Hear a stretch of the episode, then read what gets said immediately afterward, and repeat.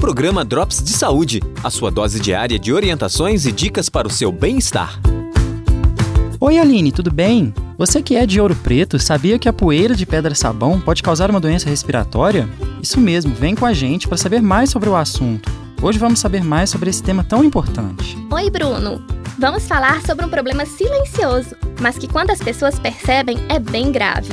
Tem um nome complicado chamado pneumoconiose. É uma alteração do pulmão por causa daquele pó fino que sai da pedra-sabão, como se fosse um talco, chamado talcose. Aline, a talcose é transmissível? Não, Bruno. O principal fator de risco mesmo é a questão do trabalho. As pessoas elas ficam expostas à poeira durante o processo de fabricação do artesanato em pedra-sabão. Essa poeira vai para o pulmão e causa um processo que é chamado de fibrose. Perfeito.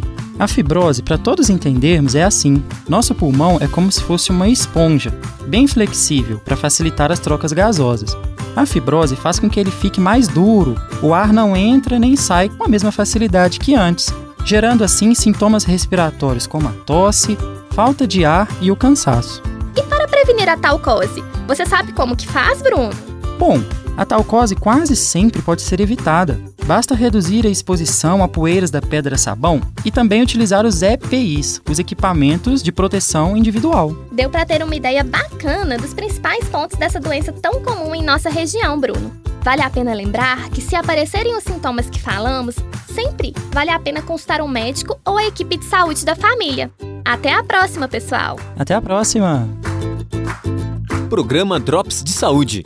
Apresentação: Aline Lopes Coelho e Bruno Jonathan Costa Lima. Edição: João Lucas Palma. Sonoplastia: Cimei Gonderim. Direção de rádio: Glaucio Santos e Danilo Nonato.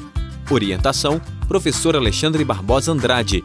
Produção: Asclepios Consultoria Júnior. Realização: Central de Comunicação Público Educativa, Rádio FOP 106.3 FM, Universidade Federal de Ouro Preto.